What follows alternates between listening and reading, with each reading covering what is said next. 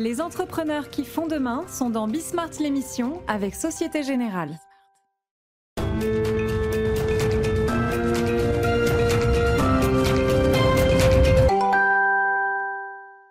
Salut à tous, c'est Bismart. Euh, on est de retour. Euh, à nouveau une émission de débat euh, aujourd'hui.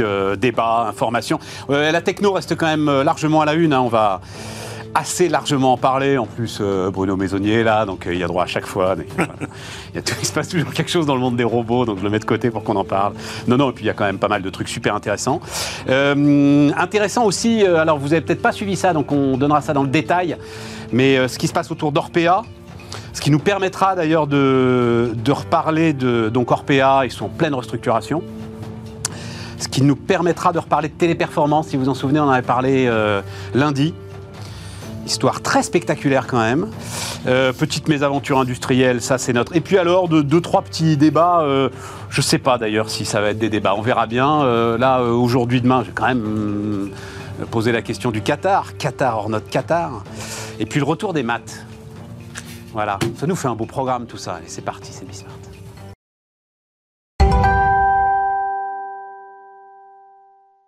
Donc, autour de la table, Bruno Maisonnier. Salut euh, Bruno. Another Brain AI, fondateur de Another Brain AI. Thomas Blard. Salut euh, Thomas. Salut Stéphane. Fondateur de Titanium Partners, banquier d'affaires. Cyril Lachèvre. Salut, salut, euh, Cyril. Fondateur de Silence.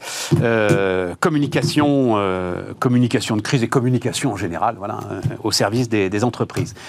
Twitter, Meta, la crise techno, ça part dans tous les sens. Moi, je- votre lecture, euh, votre lecture de ce qui se passe, peut-être, ce monde semblait étanche aux crises. Alors, j'ai pas apporté, je l'apporterai demain, mais j'ai vu en fait un, un- un- un condensé de l'ensemble des licenciements hein, euh, depuis euh, le début de l'année en Californie, dans la Silicon Valley. C'est quand même assez impressionnant. C'est euh, bon an, mal an, 40, 50 000 personnes quoi, qui ont été euh, virées. euh, bon, je suis inquiet pour eux, hein, mais euh, il se passe quelque chose. Donc, je sais pas, euh, Bruno, comment est-ce que tu, tu regardes le truc si on, si- Commençons par ça, à la limite. hein, euh, Amazon, Amazon qui va licencier 10 000 personnes quand même. on était encore dans une crise de recrutement pour Amazon il y a, Oui, il y a pas six mois. il y a un truc qui m'a qui m'avait marqué, c'est ces gens, ces boîtes qui ont gagné énormément d'argent sur euh, les débuts d'Internet et sur euh, euh, tout- toute cette partie-là, les débuts des réseaux sociaux Ouais. et tout, ont pris des places incroyables. Et du coup, ils se sentent capables de tout essayer, ils essayent tout, et c'est très bien, et tant mieux, ils essayent tout. Mais quand ils essayent tout, c'est pas parce que c'est eux qui le lancent que ça marche.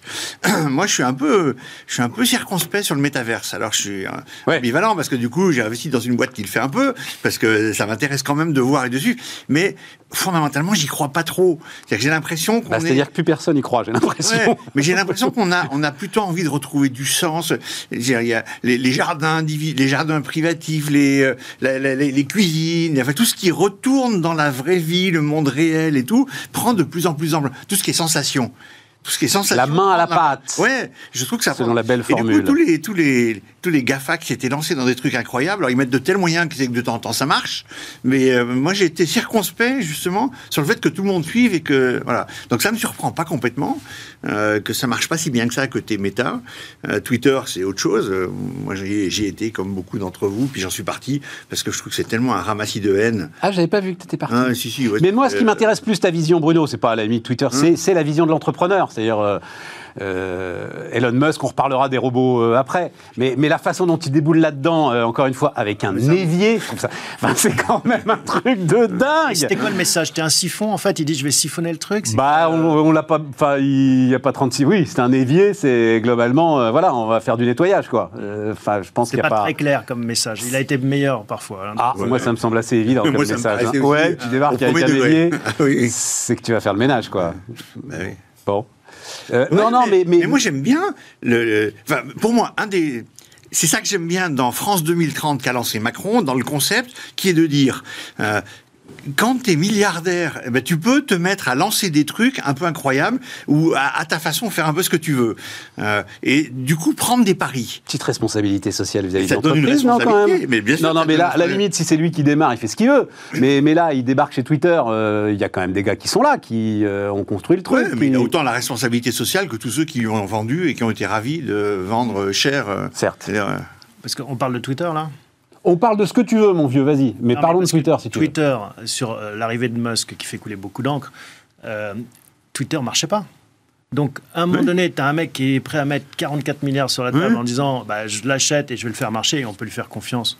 On verra bien. hein. Mais jusqu'à présent, il a montré quelques qualités à faire tourner des, des, des- des boîtes euh, sans doute plus complexes. Bon, bah voilà, il essaye. Et c'est la vie des entreprises, notamment américaines, de dire bon bah quand il y a un problème, euh, on peut virer des gens, ils trouveront du boulot ailleurs, euh, voilà, et on se, on n'est pas obligé de rester euh, pendant 30 ans dans le même couloir avec à s'entêter avec quelque chose qui marche pas et qui finit par déposer.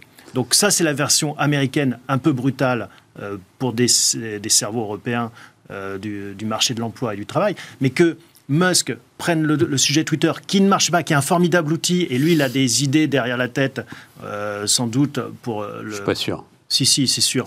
Euh, mais, et on en a déjà parlé un peu ici, c'est-à-dire que c'est quand même la conscience mondiale qui se déverse dans Twitter. Et tu peux en faire plein de choses. Il va aller sur les cryptos, on, parle, on, a, on a parlé, enfin c'est quand même quelqu'un qui, vient, en qui vient du paiement, tu vois. Aller sur les cryptos, faire des services.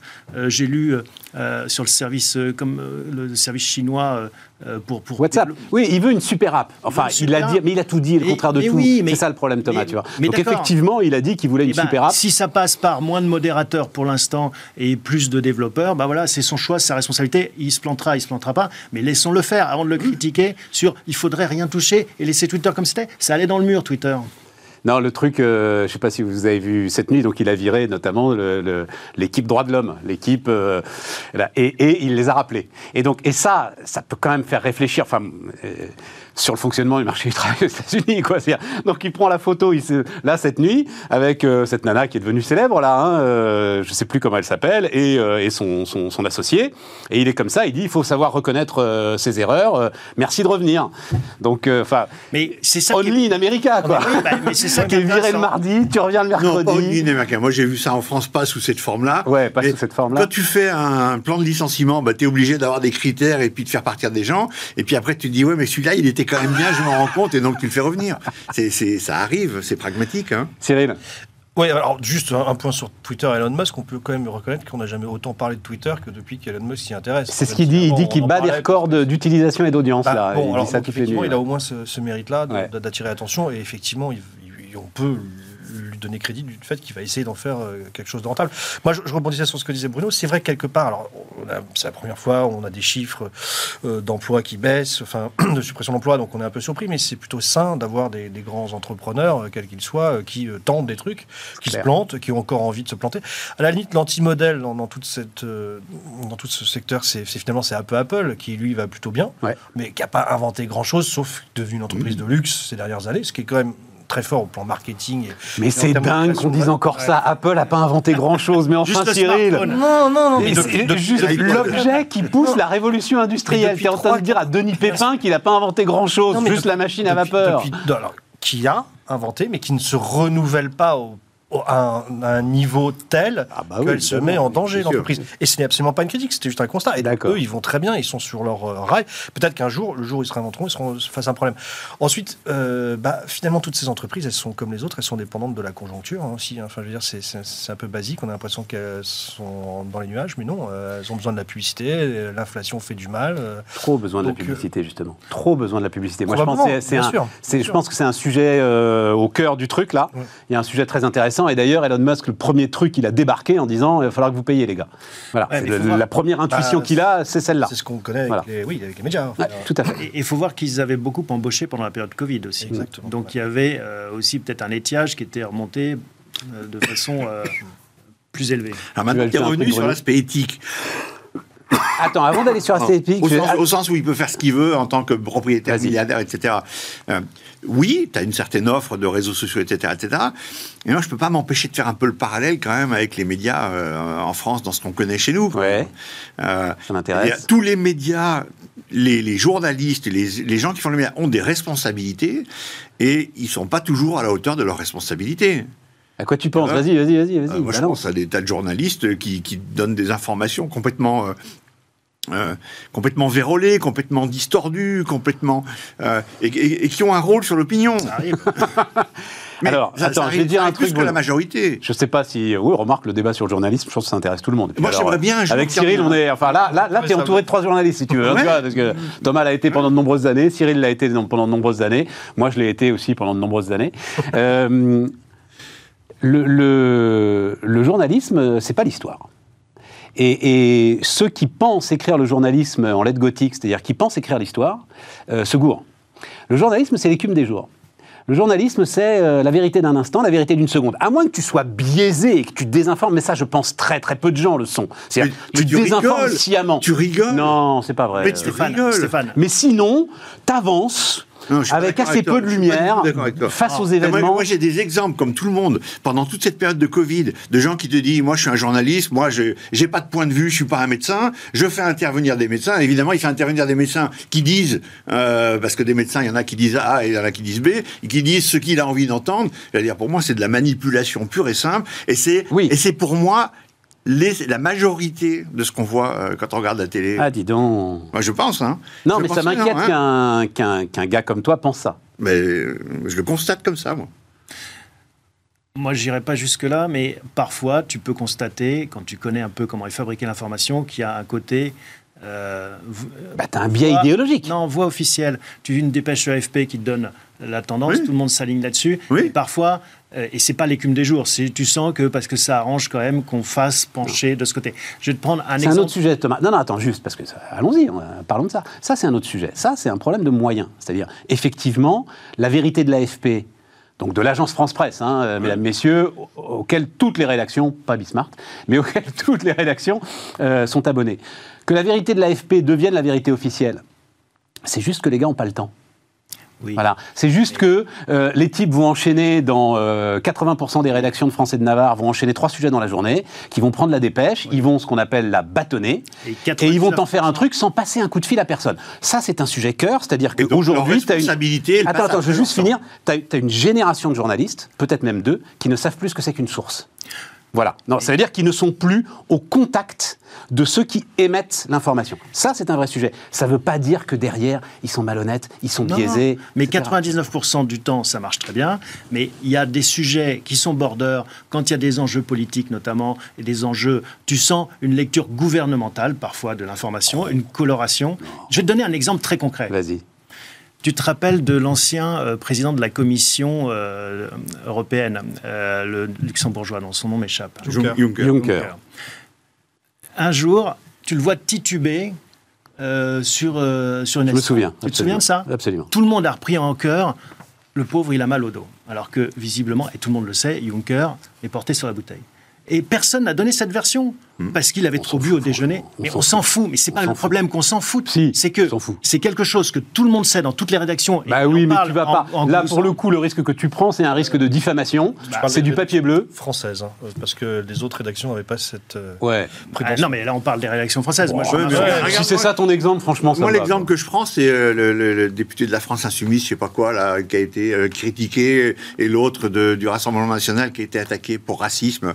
Bah, ouais, vous D'accord. Oui, bah oui, on se souvient bien qu'il retourne en Afrique, oui. Finalement, on sait à peu près tous maintenant qu'en fait, il n'avait jamais dit ça. Et donc, il y a eu un, un faux procès qui lui a été fait. euh, et, et- et- Mais Bruno, ce et procès, il est est fait. faux. Bon, attends, on- et puis on va, on va, on parler pendant une plombe, mais ce procès, il est fait. Mais tout ça est vrai puisque tu sais à l'arrivée ce qui s'est dit. Ce procès, il est fait par euh, des élus, des responsables politiques Oui, qui montent au créneau. Bon, oui. toi, ton boulot, c'est d'abord de raconter ce qui se passe. Ton boulot, c'est d'abord de dire il y a un certain nombre de députés qui euh, se sont levés, qui sont partis euh, parce qu'un gars a dit qu'il retourne en Afrique. euh, qui est-ce qu'il visait en disant il Lui, il dit ça, les autres disent ça. C'est ça ton Non, boulot. ça- Et à la fin, le citoyen Bruno Maisonnier, il sait, il sait ce qui s'est passé, du moins, il a son avis sur cet incident et il pourra euh, en parler en toute connaissance de cause là, et aller voter fait, en toute connaissance de cause. en, perspective. Mais c'est toujours comme C'est-à-dire, il y en a qui ça. disent, mais pas du tout. Mais dans Pas l'instant. du tout. Les gros titres, ils sont engouffrés là-dedans. Mais les gros tics de la première heure, Bruno, c'est ce que je te dis, c'est l'écume des jours. Laisse faire. Et, et- et deux, trois jours après, tu sais exactement ce qu'il en est. En l'occurrence, sur cette histoire, le lendemain, on savait exactement ce qu'il en était.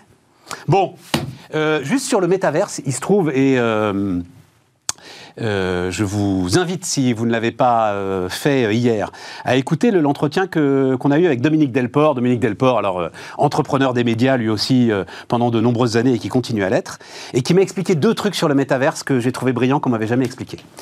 Pourquoi il a fait ce virage aussi brutal? Première chose, euh, Zuckerberg s'est rendu compte qu'il était ultra dépendant des systèmes d'exploitation des autres et notamment de euh, Apple et euh, de Android. Et que, euh, notamment, le changement de politique d'Apple sur les cookies lui a fait très mal.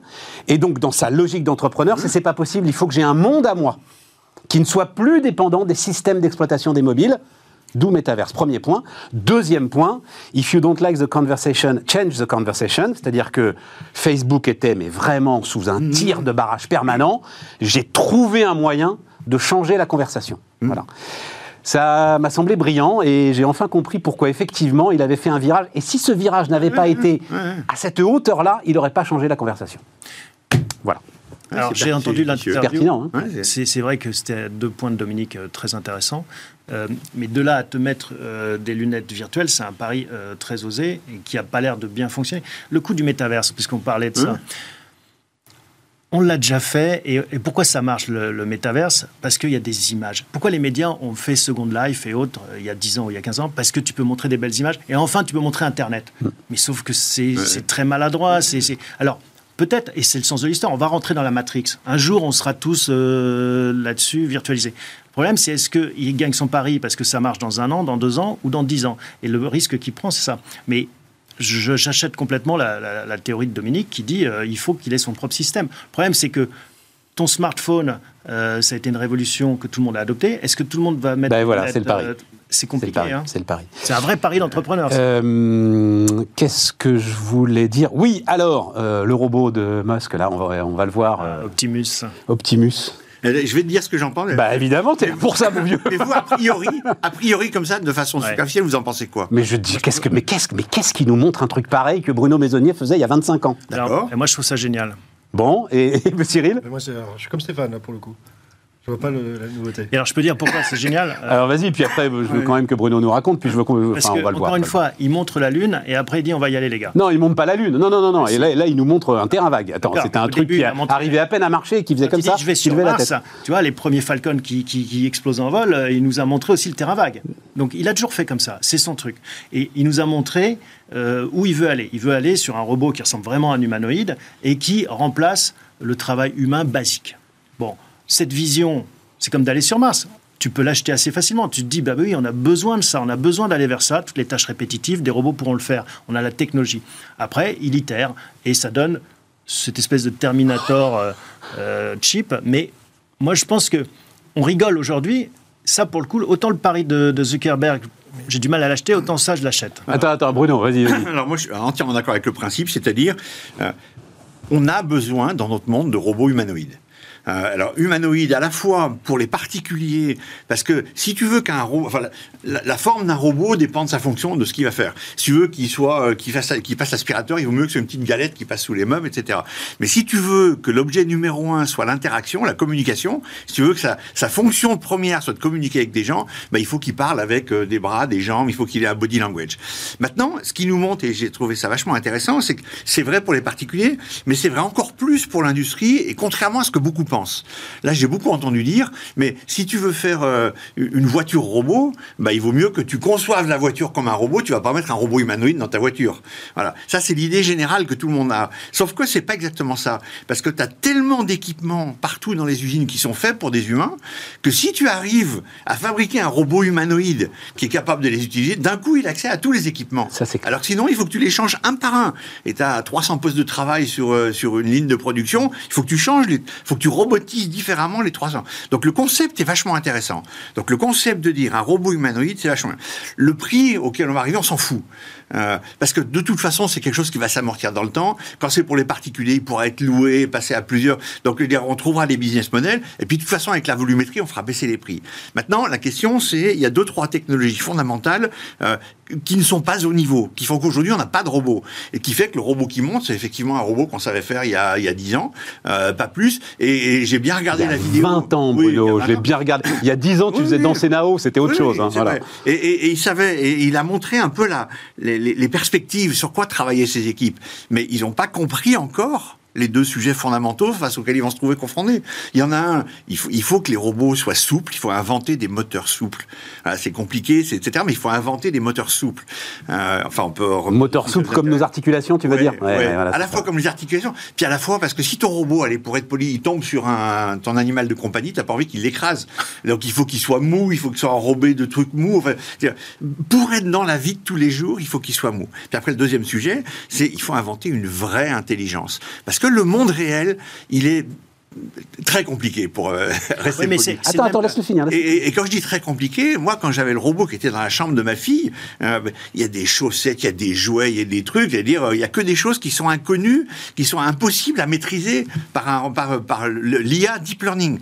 L'intelligence artificielle actuelle, le deep learning, ne permettra jamais de faire des voitures autonomes si ce n'est marginalement dans des circonstances particulières, et ne permettra jamais de faire des vrais robots. Donc il faut inventer, un, des moteurs souples, deux, il faut inventer une vraie intelligence, une intelligence générale, une réelle, et tout le monde a envie de ça, donc euh, voilà, mais ils savent pas comment... C'est ton boulot, c'est Another Brain AI. ouais, voilà, on essaye ça. de faire, enfin, on travaille là-dessus. Puis après, il y a un troisième sujet qu'il faut inventer un système de cryptographie. Alors, tous les gens du software vont rigoler jaune quand on dit ça, mais si quelqu'un peut prendre le contrôle du robot, de mon robot chez moi, euh, d'une façon ou d'une autre, et puis aller se balader dans la salle de bain quand ma fille prend sa douche, mais j'aurai jamais de robot chez moi. Hein, c'est tout. Euh, et donc, pour que j'ai un robot chez moi, il faut qu'il y ait une, il soit inhackable, que ce soit impossible de le hacker. Et pour que ce soit impossible de le hacker, alors les gens du software disent toujours c'est qu'une question de temps. Fuck, faut inventer une façon, de la cryptographie quantique ou tout ce que tu veux. Voilà. Mais s'il n'y a pas ces trois technologies, il n'y aura pas de robots chez les gens. Par contre, s'il n'y a pas la troisième, on pourra quand même avoir des robots dans des usines et ça sera vachement intéressant et vachement utile. Et, et- et je suis d'accord, il, il va vers ça. Alors, il mesure pas encore tout ce qu'il a à faire, il va le découvrir petit à petit, et puis il ira chercher et embaucher les gens qui vont bien. Donc il va y arriver. Mais sur quel- Il y il y a quelque chose qui mesure, c'est les enjeux de la vision. La voiture autonome, il est dedans depuis 10 ans. Oui, oui. Et il voit à quel point c'est complexe. Parce que Oui. c'est vrai, des chaussettes dans la chambre de ta fille, c'est un problème. Mais un, un cycliste qui, qui arrive euh, et qui refuse une priorité à droite à un camion, c'est enfin ou une voiture. C'est pas ça le plus dur. Ça, c'est pas ça le plus Enfin, dur. Voilà, il y a des problèmes aussi, dur. je pense. Donc Le plus euh, dur, c'est la place de l'étoile. c'est quand même, c'est quand même le même euh, nœud de problème qu'il a à résoudre euh, pour Tesla ou pour, euh, pour Optimus. Après, c'est vrai, les, les actuateurs, lui il appelle ça Oui. les actuateurs, ce Oui. qui fait bouger, enfin, Mmh. les, petits, Les moteurs. les petits moteurs Oui. bouger. Il dit là, c'est vrai, j'avais pas imaginé que ce serait aussi complexe. Mais c'est ça qui est beau. Moi, c'est ça que je trouve fascinant. Attends, euh, Cyril. C'est qu'il va essayer de trouver la solution. Non. euh, Franchement, Honnêtement, j'ai pas de pas d'opinion. Bah, très bien, très bien. Moi non plus. On a Moi non l'impression plus, de j'écoute. vivre dans un Très monde bien. numérique et virtuel. voilà. On a l'impression de vivre dans un monde complètement numérique, digitalisé, et donc c'est du logiciel partout. Mais c'est pas vrai. Sur les robots, ils sont dans- en interaction avec le monde réel, et le monde réel, c'est de la physique. Oui, et la est physique, dans ce elle a business. punaise de la tête dure quand même. Ouais, et donc, ouais, il faut ouais. inventer des choses qui sont physiques et inventer des nouveaux principes de moteur. Enfin, ça fait 100 ans qu'on l'a pas fait. Hein. Oui, mais Tesla, il dit on est des- une usine de robots à roulettes.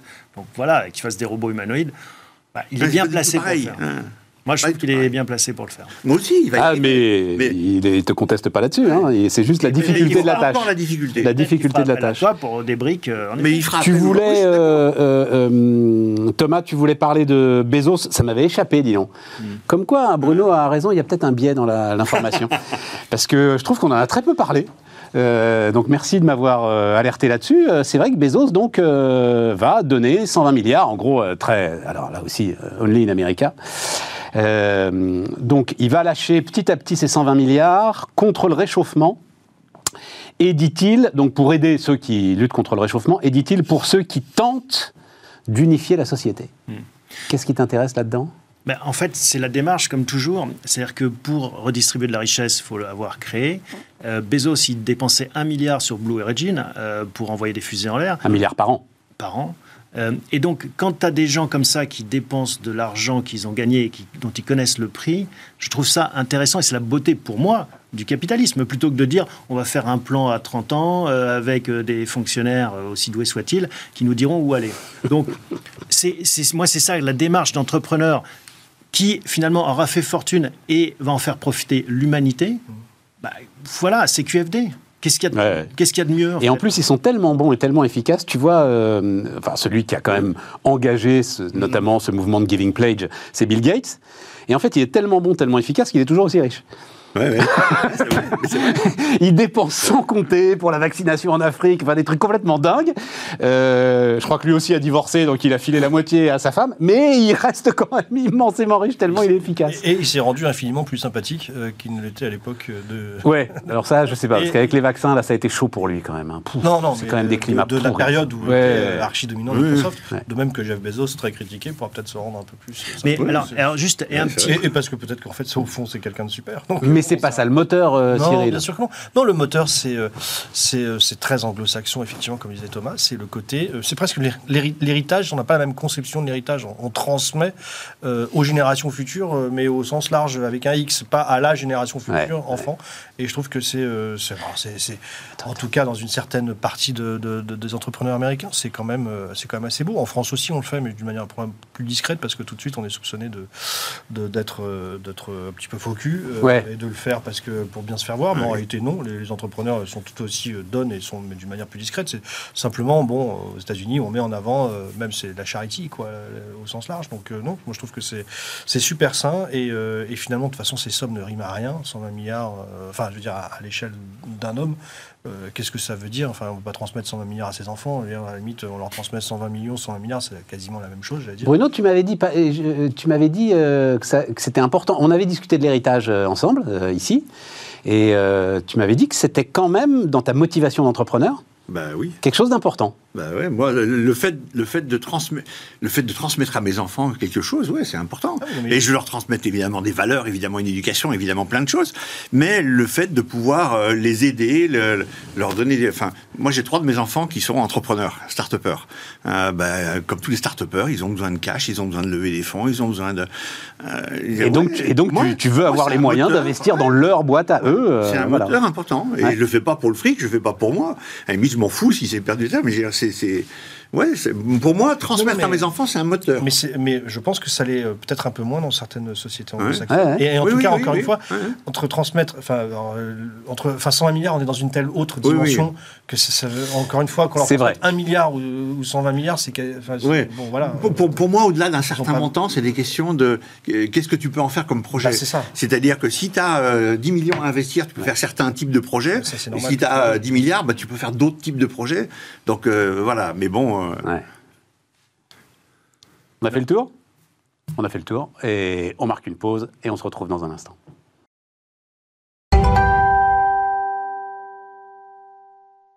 On repart, on, on reste techno, euh, enfin techno, j'en sais rien, je sais pas si c'est la techno d'ailleurs, les cryptos. Euh, la faillite de FTX, tiens euh, Cyril, t'as- ça t'intéresse, t'as des Ah choses ouais. à dire là-dessus? Oui, ah bah, oui enfin, c'est les- plusieurs choses, oui, bien sûr. Euh, alors, peut-être, au-delà de FTX, moi, j'ai été stupéfait par l'étude de la BRI, je ne sais pas si vous l'avez vu, la Banque des règlements internationaux, qui est la banque des, euh, des banques centrales, euh, qui a fait une étude assez, euh, assez poussée scientifiquement. 81% des acheteurs de Bitcoin ont perdu de l'argent. Euh, sur les crypto-monnaies et encore plus intéressant euh, bah, c'est tous ceux qui ont mis entre 1 qui avaient entre 1 et 1000 bitcoins c'est-à-dire qu'en gros il y a une petite majorité qui visiblement s'enrichit à fond euh, et, et les autres, comme dans un casino, qui se font tous par rincer. Mais voilà. Pour ça, c'est pour l'anecdote, mais quand même, je trouvais que cette étude. Bah, c'est intéressant. assez intéressante. Ça, ça montre bien le côté pas du tout démocratique de l'affaire, enfin, tout ce qu'on peut nous, nous vendre là-dessus. Et ensuite, non, ce, que, ce qui, moi, me, me- me frappe sur. enfin, sur FTX spécifiquement, c'est que, mine de rien, ça a beaucoup potentiellement d'im- d'impact sur l'économie réelle, avec tous les fonds de private equity. Enfin, quand même, il y a, y a- y a un C'est marginal hein, quand même. ah, les sommes sont pas si nulles euh, et donc euh, quelque part que euh, quel- ils ont réussi à créer une porosité entre ce monde irréel Ça, et le vrai. monde réel Euh, et c'est peut-être une, une première alerte. Euh, et puis moi d'une Là, manière l'AMF est en train d'appeler tout le monde, là, euh, à droite, à gauche, savoir euh, Moi, en dis pas que France. c'est pas un- c'est pas un subprime mais Ouais. quand même quand même il y a quand même beaucoup de fonds de private equity de, de- de grande qualité qui se sont fait un peu avoir. Oui, mais à hauteur de 10-20 millions d'euros. euh, oui, euh, les plus importants, je crois que c'est 200 millions d'euros. non, mais Sequoia, c'est 800 millions et ils ont fait 10 milliards sur le fonds en question. Donc, euh, Ouais. ils, vont, ils vont le digérer. hein. oui, mais enfin quand même. Euh, Enfin, c'est-à-dire qu'il y a des gens. Mais en tout cas, la porosité commençait à s'installer. Ouais. C'est peut-être salutaire. C'est Comme euh, corde de rappel pour euh, les Goldman et autres Exactement. qui. euh, Et, et au-delà de ça, moi, ce que, alors, mais ça, c'est plus euh, un côté, alors pour le coup, scientifique ou du moins technologique qui m'intéresse, qui m'a toujours, moi, j'ai toujours été fasciné par la blockchain. Et je trouve que malheureusement, la crypto-monnaie est tellement arrivée, a pris le pas sur le phénomène blockchain. euh, qui l'a perverti, détourné de son sens, de son, de son attention. Et je regrette qu'on se focalise autant que finalement que la crypto est décrédibilisée, enfin dans l'opinion publique, hein, encore une fois, la blockchain, qui pour moi est vraiment là une, une véritable révolution euh, que j'avais vraiment suivi à l'époque euh, avec grand intérêt. J'étais encore journaliste et puis on a vu arriver tout de suite la crypto et donc tout ce phénomène de spéculation dont j'ai parlé et les gens faire n'importe quoi en oubliant même à la base la blockchain c'est quoi, etc. Et je regrette qu'on parle pas plus à nouveau de la blockchain mais d'une manière saine et qu'on voilà, tout de suite on, on- on bascule dans la, dans la. Tu te souviens, c'était un gimmick il y a quelques années. C'était- On disait, oui, mais l'important, c'est la blockchain. Ouais, à chaque fois, on parlait du, moi, j'ai toujours- enfin, du j'ai- bitcoin, on disait, oui, mais l'important, c'est la concept blockchain. est génial, c'est le concept du courtier éternel. Enfin, je sais pas, c'est c'est quelque chose qui, moi, me fascine encore, la blockchain. Euh, Je sais pas technologiquement si c'est euh, crédible ou pas, mais ce concept Ah bah oui, oui, du, notaire, c'est crédible. du notaire qui n'existe plus, qui, qui- qui valide une transaction, c'est- au-delà de l'aspect financier euh, crypto, reste pour moi fascinant. Et là, malheureusement, on n'en parle plus depuis une éternité et je regrette ça. Même s'il a besoin de beaucoup d'énergie pour valider cette transaction. C'est le sujet, hein, quand même, hein, en partie de la blockchain. Que, euh, crypto ou pas crypto, la blockchain est Oui. Mais ça, énergétivore. techno, Petit à petit, ils vont trouver des façons de, de consommer bien sûr, moins en Ils ont déjà commencé d'ailleurs. hein. Ethereum a migré sur une autre. euh, Oui, non, non, mais je laisse de côté la, la crypto. Le fonctionnement de la blockchain, euh, Non, mais- de par la validation permanente Par ses pairs de l'ensemble des actes qui Oui, sont euh, portés, est très énergétivore. Oui, oui, voilà, euh, tu peux pas avoir le tampon du notaire dans une armoire. mais il y a un côté, et je termine là-dessus, euh, bah, Benoît Queret, donc, euh, qui euh, maintenant dirige l'autorité de la concurrence, qui euh, a fait un passage entre la BCE et l'autorité de la concurrence, il est passé à la, à la BRI, la Banque des règlements internationaux, dont je citais l'étude tout à l'heure. Lui, une de ses missions, c'était justement de travailler sur les crypto-monnaies. Donc c'est quand même quelque chose, parce que eux, ils savent dans les banquiers centraux, blockchain, euh, ce côté validation des transactions, c'est quelque chose qui, au fond, euh, les, euh, les perturbe, les inquiète, je pense aussi, parce que comment ils po- positionner les vraies monnaies. Et, et ils sont très contents de pouvoir utiliser le, cette, cette espèce de faillite, enfin, c'est pas cette espèce, c'est ces faillites sur les cryptos, euh, ces, ces surenchères, euh, cette spéculation pour montrer que c'est pas sain, mais alors qu'en fait, derrière, je continue à penser que le mouvement est d'un mouvement. Et puis derrière, tu as la monnaie digitale de banque centrale. C'est là-dessus que réfléchissait euh. Benoît Curé. Et là, effectivement, bah, je sais pas, on aura peut-être le temps d'en dire un mot, mais c'est tout à fait autre chose. Euh, juste, hein, c'est donc, euh, euh, a priori, au stade où on en est, 100 000 créditeurs, plus ou moins 100 000 créditeurs qui, pour l'instant, ont tout perdu. Euh, entre 10 et 50 milliards de dollars d'engagement, on n'a pas euh, plus de précision, et 130 entités et participations croisées qui sont concernées d'une manière ou d'une autre par ce, par ce truc. On en avait parlé ensemble, Bruno, de blockchain. On en avait parlé avec euh, Euh, blockchain, je sais pas. de, de, de, de crypto. Crypto, ouais. T'étais Crypto, je. t'étais très méfiant sur l'histoire. Ouais, moi je suis moins là-dedans. Blockchain. C'était Jean-Philippe Cartier, l'entrepreneur qui était venu nous voir et qui, lui, investissait à fond là-dessus. Faudra qu'on le fasse revenir. Et le- le- la, la blockchain, moi je crois que la technologie est valable. Et effectivement, il y a des problèmes de consommation, enfin c'est monstrueux. Mais euh, la techno de la blockchain spécifiquement s'améliore. Enfin, ce que tu disais petit à petit, pour que ça consomme de moins en moins. Et on va réussir petit à petit à, ce que, à avoir le- le- les, deux, les deux côtés. Quoi. Moi, ça Thomas inspire une autre réflexion. Euh, c'est quoi la promesse de la crypto et de la blockchain C'est d'avoir une monnaie décentralisée. Hmm. Or, qu'est-ce que sont ces FTX et Coinbase ou autres Binance? Ce sont des places de marché qui recentralisent. En fait, et c'est le maillon faible, sans jeu de mots, de cette chaîne. Car si tu recentralises quelque chose qui a vocation à être décentralisé, bah, tu fais il y a un risque de fragilité. Le rêve, c'est justement de se passer des FTX et autres pour pouvoir échanger entre nous euh, virtuellement des, des blockchains et ce que tu veux comme euh, crypto. Et c'est ça la promesse de la crypto et c'est ça l'étape d'après, quand tu auras vraiment la capacité de t'échanger autour de la table. Ce Et que comment est-ce que j'achète un appartement alors? S'il n'y a pas un intermédiaire à un moment qui est capable d'agréger un certain nombre euh, de ces actifs. Pourquoi tu pourrais pas me vendre Prenons une voiture. Je te donne. Non, 10 je ne 000. te parle pas d'une voiture, justement, je te parle d'un appartement. C'est pas par hasard, ça- je te parle d'un appartement. Mais tu es capable de le faire en 10 000 euros en cash, tu achètes ta voiture. Ça, tu acceptes. Bon, sauf que là, c'est virtuel. C'est, euh, tu recevrais un, demi-bitcoin euh, pareillement. Et l'appartement, bah, c'est une question de prix. Si tu peux le faire sur 10 000 euros, tu peux le faire sur un million d'euros. Mais non Mais si. Mais non, Mais parce si. qu'il faut forcément que tu aies plusieurs euh, euh, propriétaires de Bitcoin qui se groupent pour te- t'offrir une contrepartie. C'est obligatoire. Je veux dire, tu- tu peux- Mais, si t'as- Mais parce si que ça vaut un million d'euros. Je veux Si dire, un c'est une évidence. mais oui, mais un tu les as pas, justement. Personne les a. C'est ça le sujet, tu comprends? Mais si. Et à ce moment-là, ceux qui les ont deviennent des banquiers, que tu le veuilles ou non. Mais tout le monde est banquier, c'est ça la Mais non, pas tout le monde, justement. Ceux. Si tu, si tu n'agrèges pas ça à un moment ou à un autre, dans des plateformes qui deviennent, et c'était un peu ce qu'était FTX, c'est-à-dire tu es une plateforme d'échange, mais tu es aussi à un moment une forme de banque, parce que tu deviens un compte de dépôt. hein, il y a- enfin, voilà, il y a beaucoup de gens qui avaient leur, euh, leur bitcoin sur Là, la FTX. fragilité. Si Oui, toi, tu as mais- un million dans ta poche, sur ton téléphone, Mais tu l'as. Oui, mais euh, dire, très peu de gens l'ont. Tes exemples sont les cas exceptionnels de quelqu'un qui a. euh, Qui a un million dans sa Mais non, poche. mais Très peu de imaginons- gens ont un million dans leur poche. Alors, je vais le dire autrement, pardon. Imaginons qu'on est basculé dans une monnaie crypto, enfin que tout le monde soit payé, ton salaire est, est touche- tu le touches en crypto, euh, tu, tu- tu vas acheter ton poulet en crypto, donc ton appartement, ça sera de la même façon. Tu feras un échange, au lieu de le faire avec ton boucher pour un poulet, tu le feras avec euh, le propriétaire qui te donnera la preuve de, de- de son identité via la blockchain et de sa propriété via la blockchain, et tu lui donneras du cash via la blockchain. C'est Mais- ça la mais, promesse. enfin, euh, mais Thomas, enfin, tu, mais, enfin, tu plaisantes Mais non. Mais tu as besoin de faire un emprunt. Ah mais alors, Mais enfin, ça empêche Toi, pas. toi, t'achètes tes appartements en cash. Je suis ravi. ça empêche Bruno pas. aussi sans doute. Mais Moi non, si tu veux. Mais alors comment ça se passera Mais l'emprunt alors, mais à qui je Mais vais aller faire l'emprunt Alors, les, les Mais gars m'expliquent. Ah oui, mais on va se grouper justement Oui, pour te faire un oui. emprunt. Super, les mecs. tes 1000 voisins qui, Mais je rêve. te prêteront de la. Mais arrête, je te parle de la. C'est une plaisanterie. C'est pas pire que le métavers. C'est une plaisanterie. Ah, ce c'est pas- C'est pas pire. C'est pire parce que si, parce que le métaverse n'a pas la prétention de réinventer l'économie. Bah si. Là, euh, tu te retrouves avec une économie. pubs de Ils vont tout apprendre dans, dans le, dans le virtuel Ouais, et on non, va non, tu travailler. fais preuve de euh, mauvaise foi, là, non, Thomas. Non, non, je t'assure. Euh, le, Bitcoin a la, la prétention de réinventer euh, l'économie pour justement se passer de ce qui est le cœur de l'économie capitaliste, c'est la banque. Oui. Tu n'as pas d'économie capitaliste sans banque. Tu n'as pas d'économie capitaliste si tu n'as pas quelqu'un qui est capable de prendre le risque, de diluer ce risque. Et derrière, euh, d'en faire quelque chose. pourquoi les et quelqu'un qui est capable d'avoir, je finis là-dessus, parce que fonctionnement des banques, c'est quand même la base du truc, de prendre de l'argent, des actifs, ce que tu veux, à très court terme, et de le transformer en des emplois à très long terme. Voilà. Qu'est-ce qui empêche que toi, de façon automatisée, euh, 10% de ton salaire aille dans des systèmes d'épargne décentralisés pour financer des gens qui ont besoin de Tenu ça par qui? Par des banques. Par des algorithmes qui feront du scoring. Mais c'est l'avenir, Stéphane. Tu verras.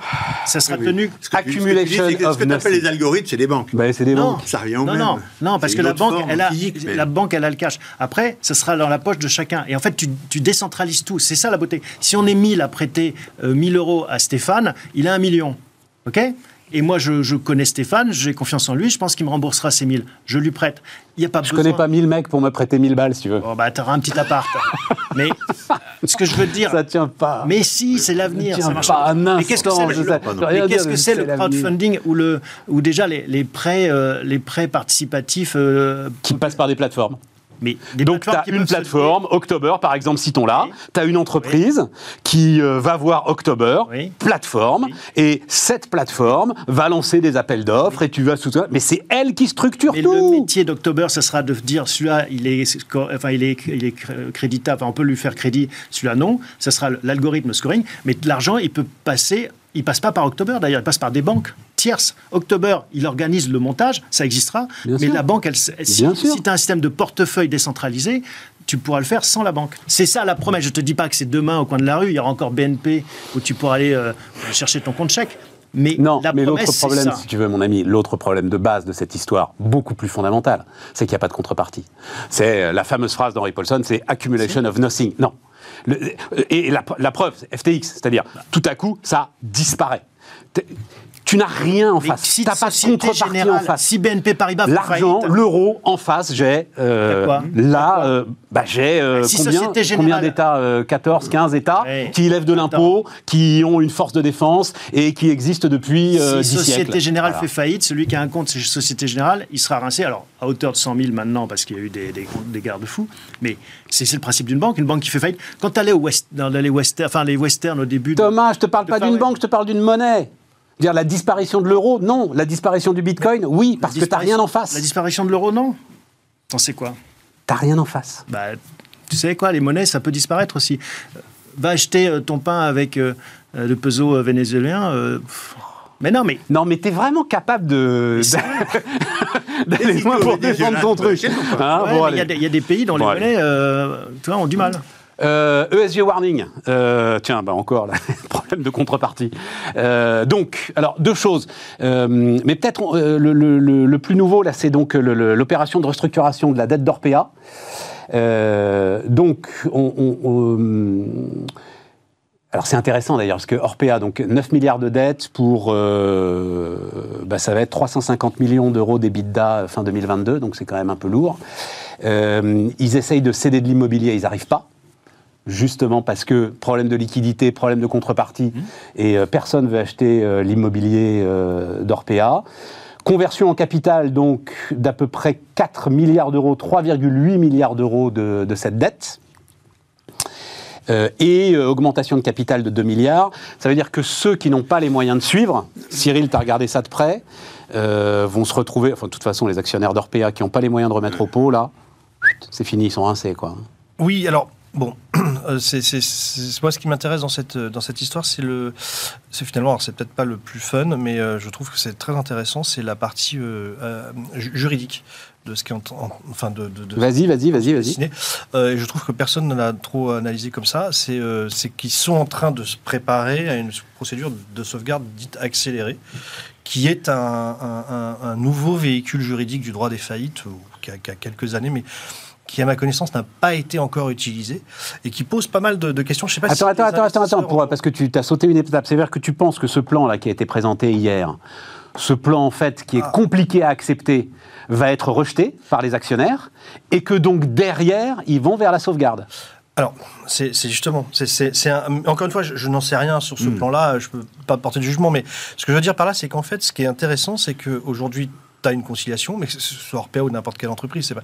Et si tu trouves un accord avec euh, une partie de tes créditeurs financiers, euh, euh, si c'est pas l'unanimité, ils peuvent imposer dans le cadre d'une sauvegarde accélérée, si les autres ne sont pas d'accord, donc s'ils veulent pas, euh, eh ben le, le- le plan. Et ça c'est très intéressant parce que c'est euh, et encore une fois ça dépasse le cadre Orpea euh, Bien sûr. qui est, qui est assez spectaculaire en soi, mais c'est euh, c'est une application du droit des faillites qu'on n'a jamais vraiment vue. Si ça ça va jusqu'au bout, mais enfin c'est comme une menace qui pèse sur ceux qui refusent d'y participer. Et là, ça, ça pourrait quand même changer pas mal l'esprit des, gens qui arrivent dans des boîtes créditeurs non sécurisés, comme euh, enfin fin- créditeurs non sécurisés par rapport à ces créditeurs sécurisés. Ça remet un peu en perspective. euh, C'est-à-dire, essaye de m'expliquer parce que je, bah, C'est-à-dire qu'en je- je gros, maîtrise si, mal le tu, truc. euh, si, tu as, euh, si tu as des créditeurs sécurisés qui, de toute façon, eux, sont sûrs d'être remboursés, qui acceptent le plan, euh, eh ben, les autres sont forcés euh, bah, de, de- de Ouais. l'accepter aussi. Ouais. Euh, ça, c'est encore une fois par la procédure de sauvegarde. Je ne sais pas s'ils iront jusqu'à Ouais. la procédure de sauvegarde accélérée. Donc, je trouve pour les. les- les- les- Et comme par hasard, les créditeurs sécurisés, c'est euh, les grandes banques et euh, les institutionnels. Bah, et voilà. ceux qui ne le sont Donc- pas donc sont ça- les pauvres gars qui ont cru qu'ils faisaient une affaire. Voilà, alors c'est pour ça que je pense que sur le cas spécifique d'Orpea, ça- les débats vont être assez intéressants et, et virulents. Au-delà, encore une fois, de la situation financière propre de, de l'entreprise. hein. Mais par ailleurs, c'est, euh, je trouve assez intéressant de- d'analyser. euh, bah, finalement, ça remet un peu en perspective euh, ces notions qu'on a un peu toujours un peu tendance à oublier de dette sécurisée, de dette non sécurisée, la place des actionnaires dans une boîte par rapport aux créditeurs. Ça remet un peu des fondamentaux. Et cette procédure de sauvegarde accélérée, elle n'est pas mauvaise en soi, hein, parce que, comme son nom l'indique, elle est accélérée. Justement, c'est pour éviter des longues procédures de sauvegarde où ça traîne, ça traîne, pour des entreprises qui finalement sont fondamentalement saines, ce qui Mais est oui. le cas d'Orpea, Mais oui. euh, mais qui ont un problème à court terme et donc ont besoin d'accélérer euh, pour pas euh, passer des années sur une restructuration. Donc, je suis pas en train de dire que c'est une mauvaise euh, loi, mauvaise application. C'est juste que je trouve que cet angle est, euh, en tout cas, dans ce cas précis, pourrait de, enfin, va générer pas mal de, de- de petits débats juridiques. Et je pense que les avocats, notamment des partis actionnaires qui, qui se plaignent et tout, vont, vont- vont probablement se régaler. À mon avis, le, le débat va rebondir sur ce genre de- d'application. Est-ce que l'administratrice judiciaire a le droit de, etc. Voilà. Donc, euh, encore une fois, c'est pas, je sais pas quel sera l'avenir de ce plan, euh, mais en, en soi, Mais c'est intéressant, c'est à regarder, c'est à suivre de très près. c'était, Quoi. ouais, ouais, D'un point de vue euh, finance, euh, ouais, de- Ça t'intéresse, Bruno? C'est marrant, euh, pas spécialement euh, ce- cette question, mais euh, les aspects juridiques, c'est quelque chose qu'on a toujours tendance à considérer comme euh, bon, euh, somme, il faut pas, etc. Mais en fait, quand on rentre dedans, il y a de la technicité, il y a des règles, il y a des jeux, et en fait, c'est pas inintéressant. Puis à la fin, c'est un peu comme, euh, Ouais. c'est un peu comme pour les porte-avions. À la fin, c'est eux qui gagnent quand même. hein. Oui, ça, ça, ça rappelle tu peux faire le malin tant que tu veux. À la fin, la loi, c'est la loi. quand tu investis dans une boîte. euh, Les Chinois maintenant savent détruire des porte-avions. Ça rappelle que quand tu investis dans une boîte, euh, côté euh, ou pas côté d'ailleurs, euh, fais attention à quelle est ta place, euh, Ouais. quelle est ta position par rapport aux autres créditeurs. C'est- basique, hein, mais bon, ça fait du bien de le rappeler de temps en temps. Thomas bah oui, c'est en partie ton métier d'ailleurs, euh, toutes ces histoires-là, tu maîtrises ça. hein. Ce que dit euh, Cyril, c'est. Tu, vas regarder ça, c'est-à-dire toute la, toute la place va regarder un peu ce qui se passe autour d'Orpea Oui, pour. euh, après, c'est des deals, en plus, qui sont euh, pour des entreprises cotées, donc avec aussi euh, pas mal de pincettes. Mais là où c'est intéressant, euh, c'est une leçon de capitalisme. En effet, un actionnaire n'a pas les mêmes droits qu'un créancier, un créancier sécurisé n'a pas les mêmes droits qu'un non sécurisé. Très bien. Le capitalisme, c'est quoi? C'est que l'argent frais, celui qui parle le dernier, va remporter la mise. Parce que c'est tout. C'est-à-dire que tu peux faire euh, t'opposer à ce que tu veux en disant moi je veux pas je veux pas qu'on fasse d'augmentation de capital, je veux pas que voilà, tu perds ta mise. C'est tout. L'argent qui va arriver va imposer sa loi. Bon, peut-être qu'ils vont pas se mettre d'accord, peut-être qu'il y a des suicidaires qui vont se dire on va aller au tapis. Ça m'étonnerait parce qu'en effet on a des procédures et que ça va être suivi parce qu'on peut pas euh, tout d'un coup envoyer tout ça au tapis. La vraie question qu'il faut se poser, tu parlais de contrepartie, ils n'arrivent pas à vendre l'immobilier. C'est comme FTX, tu plus de contrepartie, même dans le monde de l'immobilier, même dans le monde des gentils banques qui, qui font leur travail euh, de façon à l'ancienne, à la papa. Eh ben, si t'as pas de contrepartie, tu perds de l'argent. Mais c'est vrai dans tous les business. Non, là c'est différent, c'est qu'ils veulent vendre, mais rester ouais. dans les murs. D'accord, mais C'est une situation un peu dire, particulière. Et donc, ce, attends, je finis l'histoire. Ils veulent vendre. Donc, d'ailleurs, point intéressant, c'est que avec la nouvelle direction, on apprend quand même, on sort un peu de, euh, de l'émotion et des deux biscottes par jour, etc. Et tout, que je trouvais toujours un peu. là. Et c'est en gros une boîte qui a pété les plombs sur l'immobilier en fait. Ils sont partis, ils ont oublié leur cœur de métier. Ça, je trouve ça très intéressant, Orpea. Et ils se sont surendettés en achetant des actifs immobiliers au moment où, euh, tant du côté de l'hôtellerie que du côté de la grande distribution, on faisait le mouvement inverse. Moi, je me souviens très bien de Sébastien Bazin m'expliquant clairement, c'est pas le même métier. Le métier de l'immobilier, c'est un métier. Le métier de, attends, je finis. Le métier de l'hôtellerie, c'en est un autre. Donc, ils se sont engouffrés là-dedans. Et aujourd'hui, en fait, ils ont quand même besoin, euh, euh, toujours, bah, leurs EHPAD, ils sont installés dans des immeubles dont ils voudraient vendre les murs. Simplement, ils sont en telle crise de liquidité que ceux qui seraient prêts à acheter n'ont aucune garantie qu'ils vont pouvoir payer les loyers. Donc voilà, c'est la seringue dans laquelle ils sont aujourd'hui. C'est une vraie question. La question, c'est comment est-ce qu'une boîte arrive à faire 9 milliards de dettes sur de l'immobilier comme ça, les yeux fermés? C'est c'est une question qu'il faudra en post-mortem se poser. Ouais. Et pour la petite histoire, c'est un dossier, moi, des analystes financiers, il y a un an, me parlaient de ce problème de surendettement immobilier en me disant ils vont dans le mur. C'était. Alors, l'étincelle, ça a été Avant le bouquin. oui, l'étincelle, ça a été le bouquin, ça a été le révélateur, mais les analystes financiers avaient déjà identifié ce problème. Donc ça veut dire quoi? Ça veut dire que dans la finance, eh ben, il faut faire ton job, il faut, faire, euh, faut lire les petites lignes, il faut faire du juridique, et il ne faut pas investir les yeux fermés n'importe où. bon, c'est triste parce que ça se paye cher, mais une boîte qui a 9 milliards euh, d'ac- de dettes et qui euh, en bourse valait, euh, je ne sais plus combien, 8 milliards et demi. hein. Un milliard et demi. problème. Et- T'as 9 milliards de dettes, t'as 700 millions d'EBITDA, mais tu te dis aussi que tu es sur un marché ultra porteur. Simplement, il faut que tu continues à t'occuper de ton cœur de métier. Si ton cœur de métier, ça devient de faire de l'immobilier, tu. euh, Ce qui. Non, mais c'est un. Ce qui- Ce était à l'origine, enfin, l'histoire des EHPAD privés, hein, on a oublié, mais dans les années 2000, c'est comme ça que les EHPAD privés, enfin, que le gouvernement, à l'époque, c'était après la canicule, euh, ils se sont rendus compte qu'ils n'avaient pas assez de places d'EHPAD et donc ils ont fait appel à des euh, promoteurs immobiliers parce que c'était ça. Et, là, et là, c'était pas du tout euh, critiquable, c'était des gens qui connaissaient le métier de l'immobilier, qui étaient prêts à investir des entrepreneurs locaux, hein, parce que c'était dans des, dans, des, petites villes et tout. Donc, euh, c'était des, petits euh, bah, promoteurs immobiliers capables de prendre le risque des entrepreneurs. Ok, je prends le risque de construire un truc, Bon, bien soutenu après, parce qu'effectivement. Mmh. On est d'accord, Cyril, mais. Mais c'était l'immobilier à l'origine. Hein, les Ouais, ben oui, mais construire, c'est un métier. euh, S'occuper des vieux, c'en est un autre. Voilà, donc euh, effectivement, c'est ça. Peut-être que certains sont restés euh, promoteurs immobiliers dans, dans l'âme. mais- Mais c'est intéressant ce que tu dis par rapport à l'autre histoire, c'est-à-dire celle de Téléperformance. Je ne sais pas si on va revoir, je l'ai déjà montré lundi. Le, le- c'est quand même, ça a été quand même assez fascinant. Hein, je je, je- je re-raconte l'histoire si, si vous n'étiez pas là au tout début de la semaine. Donc, c'était donc jeudi dernier, il y a exactement une semaine, après ce tweet du vice-ministre colombien euh, du Travail qui dit qu'il euh, ouvre une enquête euh, contre Téléperformance. Le titre Téléperformance on est au CAC 40 là, hein, on n'est pas sur Orpea, hein, va dévisser de 33%. Bon. Bah, titre suspendu, Téléperf annonce tout de suite qu'ils font un programme de rachat d'actions à 150 millions d'euros, et le truc est en train de se récupérer tranquillement. Ils ont quand même encore 10-15% dans la vue hein, par rapport à... Tu suis ça Tu es un actionnaire ouais. de Téléperformance Non, je suis pas un euh, actionnaire de téléperformance, mais en effet, Mais donc, il n'y a, y a pas de fragilité identifiée, et donc une fois qu'on s'est fait peur, c'est on... élastique, mais Voilà. la surréaction des marchés, enfin tout ça c'est assez connu. Ça reprouve, euh, en, en passant, la puissance de Twitter. Ah oui. La puissance de Twitter qui te détruit 30% de téléperformance comme ça. Et Lili, euh, même problème. euh, voilà. Donc, après, on comprend mieux Twitter qu'il y a des enjeux et que c'est un actif pas comme les autres. On est bien d'accord. Donc, euh, pour téléperformance, et, et ça prouve aussi autre chose, être un grand groupe actuellement, il suffit d'un tweet pour te faire trébucher, c'est pas facile. hein. Non. Parce qu'on leur reproche tout, hein, tous nos problèmes, il pleut, il fait beau, euh, c'est la faute au grand groupe. Moi, je veux bien. Mais tu vois la fragilité quand tu es dans les mallettes, et après on va dire au chef d'entreprise qui pilote ces groupes, ah non, mais vous gagnez trop d'argent. Il y a- il y a- il y a- il y a- là aussi, si on fait une analyse euh, Vas-y, vas-y. un peu euh, intéressante, parce que c'est aussi un cas d'école. Euh, Téléperformance, ils ont des fonds ESG. Euh, c'est eux qui ont obligé de vendre parce que tout de suite, Twitter, etc. Bon, ça, c'est un autre débat. Vinci, euh, ils sont accusés au Qatar. Leur titre ne bouge pas parce qu'ils n'ont pas de fonds ESG. Ouais, et puis parce que c'est une vieille histoire. Franchement, alors là. Non, mais ce que je veux dire par là, c'est que ça. Non, non, on peut le dire d'un mot. Vinci, en fait, sont des, des activistes qui ressortent une histoire qui a de- déjà donné lieu, non pas un non-lieu d'ailleurs, mais le juge a dit il n'y a même pas d'information à ouvrir et qui tombe visiblement sur un juge d'instruction. Bah, d'ailleurs, ce sera notre Oui. dernier sujet, qui se dit tiens, c'est la Coupe du Monde si je faisais parler de moi. Oui, mais ce que je veux dire par là, alors, bon, euh, Lyon Vinci, mais, mais donc un- un- une entreprise qui aujourd'hui a des fonds ESG dans son capital par rapport à une autre, l'autre, alors, hein, Je comprends ce euh, que tu veux dire. elle peut, alors j'exagère vraiment, elle peut faire n'importe quoi, ce qui n'est pas le cas, mais finalement elle est protégée quelque part.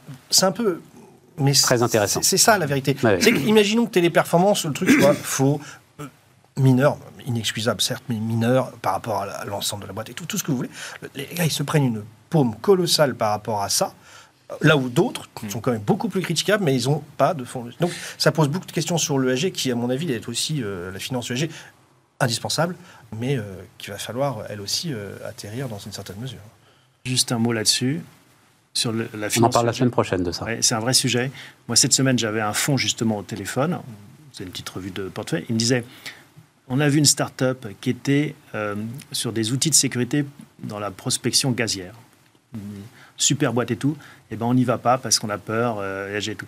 Donc, il y a des boîtes qui vont être asséchées, qui vont pas trouver d'argent, qui vont pas se développer sur des business. Moi, je veux bien qu'on arrête le gaz tout de suite, mais on en aura encore pour 50 ans du gaz. Donc, ne pas investir dans des boîtes qui seront encore là dans 50 ans, y a ça, ça pose des problèmes. Et ici, euh, il y en a qui nous écoutent, montez un fonds pour investir dans tout ce qui est anti-ESG. Vous Ouais. allez faire de l'argent. Ouais, ouais. Alors il y a un gars qui s'appelle Peter Thiel, ça nous ramène à Elon Musk. Donc euh, pour ceux qui ne suivent pas, c'est copains, enfin copains, je sais pas s'ils sont Ouais. copains d'ailleurs, à mon avis ils sont plus copains, ouais. À l'époque, je sais pas. Donc cofondateur de PayPal avec, euh, avec Elon Musk, euh, qui fait ça, mais qui fait ça pour de mauvaises raisons. C'est-à-dire il fait pas ça pour, euh, à la limite, gagner de l'argent est une bonne raison pour moi. Non, il le fait parce que vraiment le gars est limite euh, idéologiquement, tu vois. Non, mais ça, tout possible. petit peu à la gauche de Gengis Khan, tu vois ce que je veux dire Et, et, et- pour ton débat, parler des agences extra-financières, parce que ça aussi, alors là, on pourrait faire une. Non, alors je vais te dire euh, pourquoi est-ce que je. C'est le, le- alors un, un formidable chercheur à l'école polytechnique euh, français qui s'appelle Nicolas Motis, qui euh, a écrit vraiment des bouquins absolument passionnants sur, euh, sur l'ESG, qui suit ça depuis très très longtemps. Non, moi c'est la question de la- de l'industrie de, défense qui m'intéresse. Euh, Patrice Kane, donc le patron de Thales, a écrit un point de vue dans les échos il y a à peu près deux mois, et moi j'ai discuté avec le directeur financier de Thales. Euh, ils sont très inquiets. C'est-à-dire que euh, aujourd'hui, l'industrie de défense, et quand on dit défense, c'est défense, et euh, Thales fait des systèmes de défense, et pas des systèmes d'attaque, ne trouve plus à se financer. Ou alors à des prix qui sont des prix invraisemblables. C'est-à-dire que tu as effectivement l'ensemble de ceux qui montent des fonds noirs, gris, marron, enfin bref, à la marge, qui demandent euh, des taux de rendement invraisemblables pour pouvoir euh, construire l'industrie de défense. Or, euh, force est de constater que, enfin, on est, enfin, tout le monde est d'accord. Et j'avais le sentiment que euh, Poutine avait, euh, d'une certaine manière, ramené l'Église au milieu du village et qu'à nouveau, on avait tous compris que le financement d'une industrie de défense. était indispensable. Visiblement, non. Oui, mais c'est un double problème. Déjà, l'argent, c'est sale. Alors, si en plus, elle sert à financer des choses sales en elle-même, donc les gens veulent aussi s'acheter une conscience en achetant Ouais, mais le SG. t'as un vrai sujet. T'as un vrai sujet autour de ça. Bon, euh, il nous reste deux minutes. Euh, Qatar, pas Qatar, c'est un sujet pour toi C'est pas un sujet, Bruno. C'est pas un sujet. Tu vas beaucoup d'ailleurs. Tu, tu bosses là-bas, non euh, Abu Qatar, Dhabi non, à Abu Dhabi. ou- Ah oui, parce qu'il y a des allé- salons. Je suis allé à Dubaï. Suis il y a des salons et des choses comme ça. Arabie Saoudite. Ouais. J'ai trouvé ça hyper intéressant, d'ailleurs un peu en relation avec le Qatar. J'ai trouvé ça hyper intéressant. Il y avait le FIA, c'était leur, leur grand événement, le Davos des Sables, comme on dit. Et une première présentation qui a été une enquête, un sondage, un sondage fait dans 35 pays, 1000 personnes par pays pour être représentatif, Euh, sujet numéro un, c'est quoi votre préoccupation numéro un à vous personnellement? Et puis après, en faisant la différence entre les pays Ouais. riches et les pays en voie de développement. Eh ben, le sujet numéro un dans les pays en voie de développement et dans les pays riches, c'est le pouvoir d'achat. Le sujet numéro 2 dans les pays en voie de développement, c'est le chômage. Le sujet numéro 3, c'est euh, répartition des richesses. Euh, et la partie réchauffement climatique, etc., ça arrive numéro 7. Et même dans les pays riches, le numéro 1, c'est pas du tout euh, la, la protection de l'environnement et le réchauffement climatique. C'est numéro 2. OK. Mais le numéro Non, non, 1, mais- c'est la- la- la- le pouvoir d'achat. Et en fait, euh, ben, si tu es président de n'importe quel pays, si tu veux te faire élire dans n'importe quel pays, ben, il faut que tu répondes aux problèmes de, Et tu subventionnes l'essence. et, et tu réponds pas au voilà et c'est tout Thomas, un mot Puisque c'est Non, toi mais- qui me dis, il faut parler de ça. T'as raison, d'ailleurs, on en reparlera demain. peut-être. Non, un mais le Qatar, c'est intéressant parce que c'est une projection de notre vision de la richesse. C'est-à-dire que ce qu'on reproche aux riches en France, euh, on veut bien leur prendre des impôts, mais il ne faut pas qu'ils aient de jet privé. Et ben, le Qatar, c'est la même chose. On veut bien qu'ils financent nos Airbus ou plein de choses, euh, ou le PSG, mais on ne veut pas qu'ils aient leur petit euh, plaisir en organisant leur Coupe du Monde. Donc voilà, c'est juste une réflexion qui ne va pas très loin, mais qui est notre miroir sur la richesse. Et, et, et voilà, et euh, cette mauvaise conscience, toujours, on veut bien acheter des chaussettes pas chères en Chine, mais on voudrait que les, les artisans français travaillent. Donc voilà, toujours cette schizophrénie.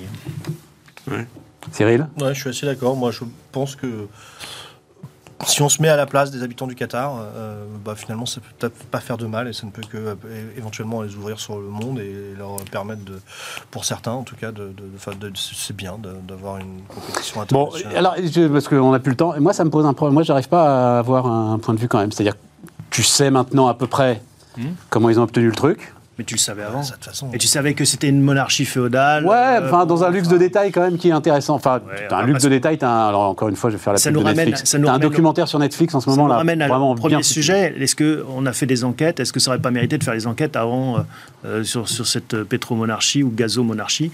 Enfin, voilà, on sait qui est le Qatar. Et c'est un grand ami de la France hein, qui finance euh, Ouais. des, des grands hôtels Ouais. sans plus-value sur Je les, suis bien d'accord. euh, sur les sessions. Enfin, bon, il y a plein de questions qu'on pouvait se poser avant. Là, on se les pose là, c'est un peu euh, cosmétique. Ouais, n'empêche que j'arrive pas à avoir un avis. Non, non, et puis tu peux te dire, à partir du moment où on l'a faite en Russie, la Coupe du Monde, euh, en termes de droits de l'homme, de choses comme ça, euh, ça, tu veux aller au Qatar. Oui, peux mais oui, mais c'est la. Russie. Enfin bon, bref. Mais non, mais alors, la tiens, on, euh, en reparlera demain. euh, et puis, de toute façon, vous avez tous un avis, ou alors vous êtes comme moi, vous en avez pas. On verra bien. Euh, demain, donc, euh, à nouveau, une heure de débat. Merci de nous avoir suivis. Merci à vous trois, les gars. Merci et donc, euh, on se retrouve demain.